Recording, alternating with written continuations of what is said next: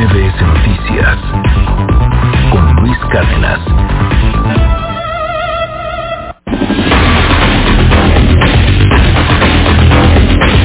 Pues mire, de acuerdo a las proyecciones que estamos viendo, eh, ya deberíamos estar muy tranquilos, o sea, estamos bien optimistas. Vamos a crecer creo que hasta más que Alemania. Alemania va a crecer por ahí del 4.4, es el estimado, si no me equivoco.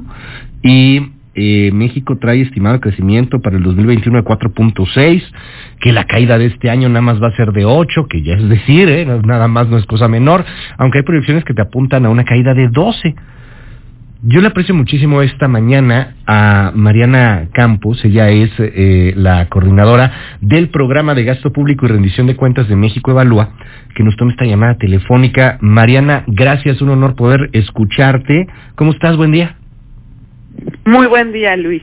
Muy bien, gracias. Cuéntanos, ¿qué te parece el paquete entregado y sobre todo las proyecciones de, de recuperación para el siguiente año?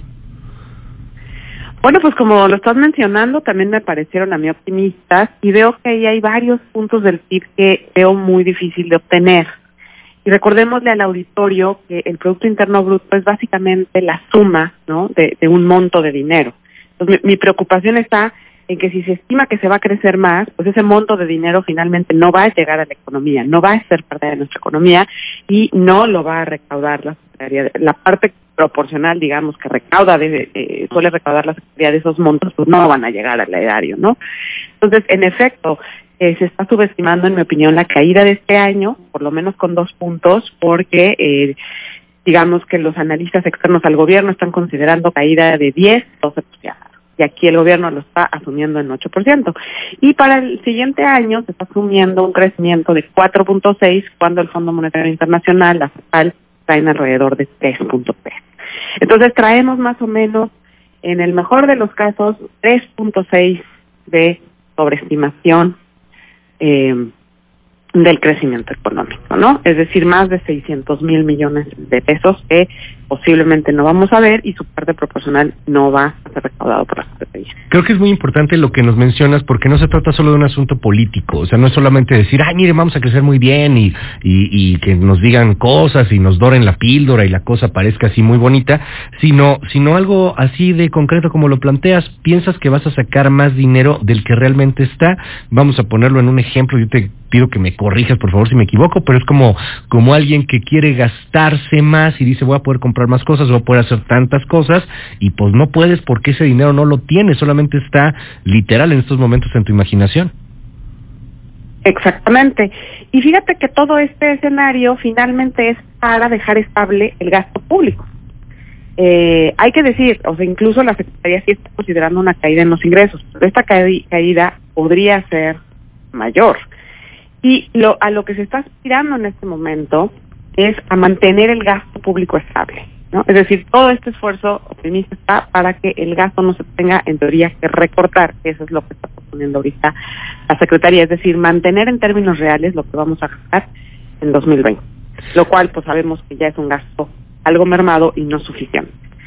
Dentro del gasto, Luis, lo que están haciendo sí es redistribuir hacia el gasto en salud y gasto de inversión, lo cual eso me parece que era como muy esperado, ¿no? Es decir, en medio de esta pandemia, así que sería pecaminoso no enviar la cartita Santa Claus de poder gastar más en salud.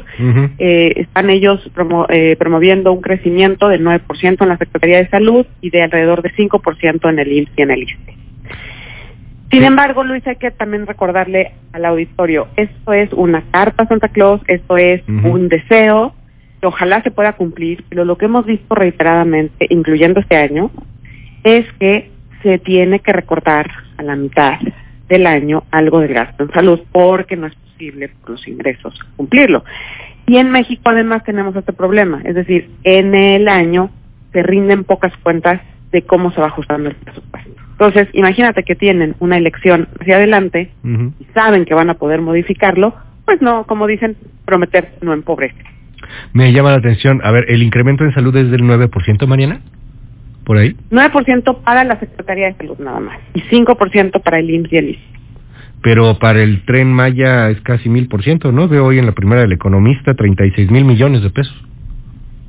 Sí, justo a ese punto iba, que cuando vemos este impulso a la inversión, en realidad de los 100 pesos que el, go- el gobierno está promoviendo gastar en la inversión en, en física, en realidad solo dos van a ir a salud, ¿no? Es decir, aunque se le da un eh, impulso, la realidad es que se le da mayor impulso a otros ámbitos y entonces no destaca como prioridad eh, la inversión física en salud. Eh, Mariana. Pero el aumento no solo está en inversión, también va a estar en, en el gasto de operación de salud. Sí, por supuesto. Pues vamos a seguir muy muy de cerca el Sí, tema. Todavía falta una todavía falta una discusión. Ve- ¿Ves que hay alguna discusión en, en torno a, algunos asuntos específicos ahí en el Congreso? A final de cuentas hay una mayoría, no no es tan fácil que se te pueden poner ahí una imposición, pero pues al menos en la en la de ingresos, quizá en el Senado, en donde prometen que no habrá eh, mayores eh, impuestos. ¿Crees que venga algún tema a discutir, algún tema álgido en la en las cámaras? Pues yo creo que el hecho de que se descartó la política fiscal, ya ves que lo habíamos platicado en el programa, que hubiera sido deseable utilizar ese instrumento, se descartó, no hay cambios en impuestos, eso generalmente hace que la discusión de la parte de ingresos sea muy leve. Esperemos que sí, eh, la oposición de una batalla por el tema del crecimiento y se meta más detalle a la estimación de los ingresos para eh, tratar de tener una aprobación mucho más realista.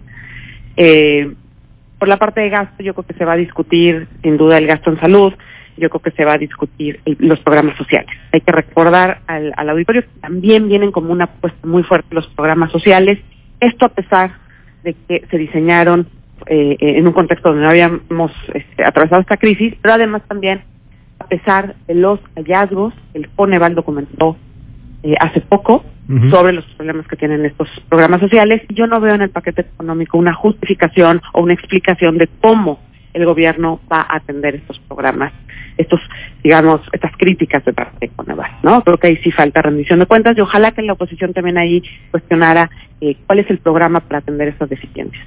Gracias, Mariana Campos. Te aprecio mucho estos minutos aquí en MBS, coordinadora del programa de gasto público y rendición de cuentas en México Evalúa. Un gusto, Mariana. Mil gracias. De que Luis, hasta luego, buen día. Buen día. Ahorita seguimos platicando del tema. Son las 7 con 36 minutos. Mire, nada más le doy, para que, para que nos vayamos haciendo una idea.